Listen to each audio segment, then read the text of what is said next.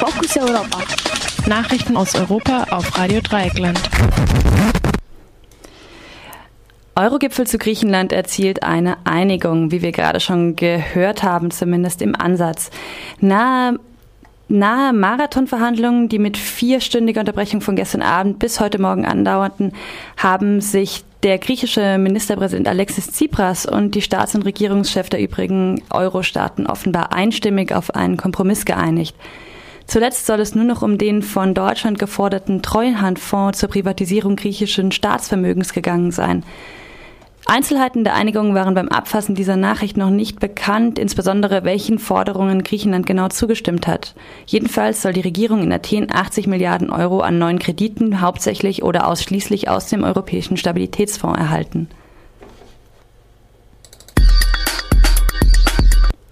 Deutschland isoliert sich mit harten Forderungen an Griechenland.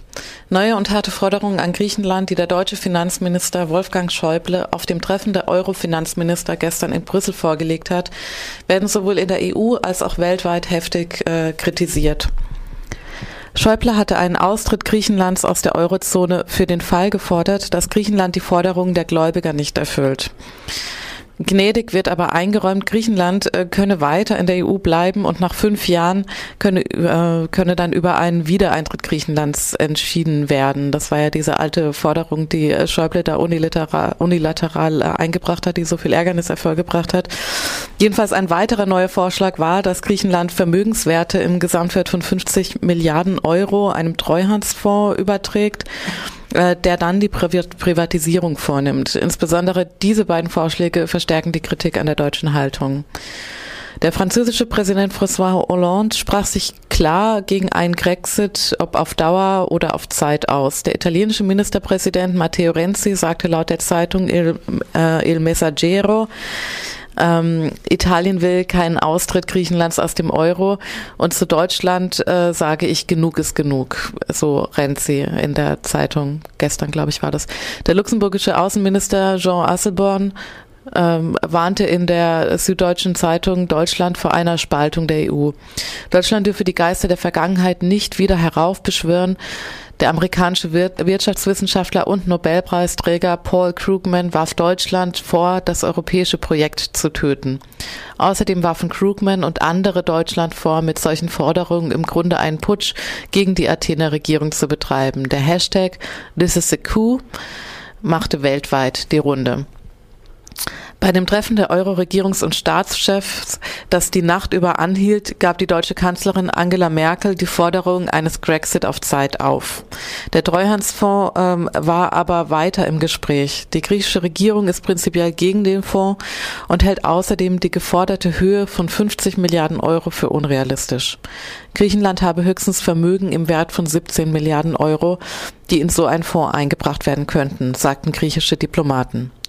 Strittig war auch die von Deutschland geforderte weitere Einbeziehung des Internationalen Währungsfonds. Auch andere Forderungen der Finanzminister, die vor allem von Schäuble vertreten wurden, sind äußerst hart.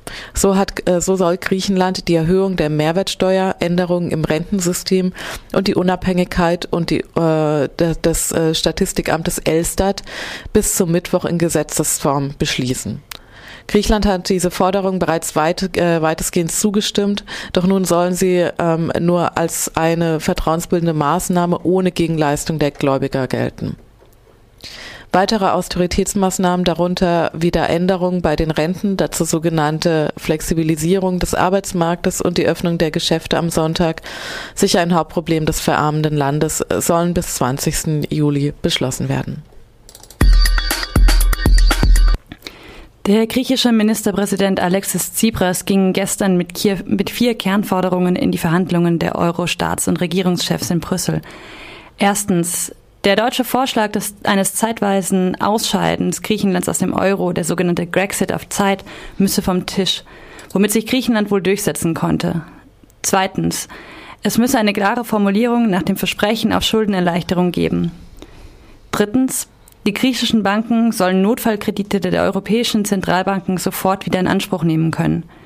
Viertens, von der Regierung bereits beschlossene Gesetze, die nicht mit den Geldgebern abgesprochen waren, muss, müssen zurückgenommen werden, sollen nicht zurückgenommen werden, wenn ich das richtig gelesen habe. Das sollte Tsipras Forderung eigentlich sein. Wir gucken das noch einmal nach. Griechenland braucht wesentlich mehr Geld. Die Runde der Euro-Finanzminister hat gestern den Finanzbedarf Griechenlands für die nächsten drei Jahre auf 82 bis 86 Milliarden Euro beziffert. Noch wenige Stunden vorher war von 74 Milliarden Euro die Rede gewesen. Der griechische Premier Tsipras hatte 53 Milliarden Euro gefordert.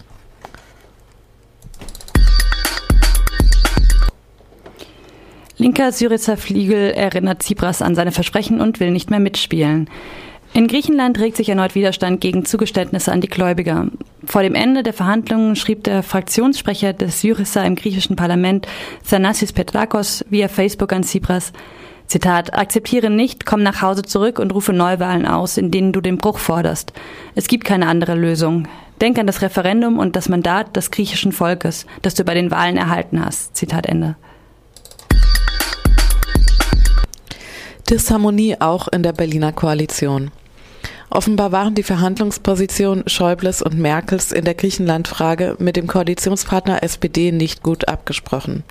Zunächst erklärte der SPD-Vorsitzende Sigmar Gabriel, der auch Vizekanzler und Wirtschaftsminister in Berlin ist, die SPD kenne natürlich das Papier Schäubles zum zeitweisen Grexit. Dann sagte er, er kenne dieses Papier nicht. Den Widerspruch erklärte Gabriel später damit, dass Schäuble in einem anderen Zusammenhang mit ihm von der Möglichkeit eines Grexits gesprochen habe. Doch wie man es dreht und wendet, offenbar weiß in der deutschen Regierung die linke Hand nicht zurecht, was die rechte gerade tut. Und das äh, in Frage ist die Frage, die durchaus ähm, das Schicksal Europas entscheiden könnte. Fokus Europa. Nachrichten aus Europa auf Radio Dreieckland.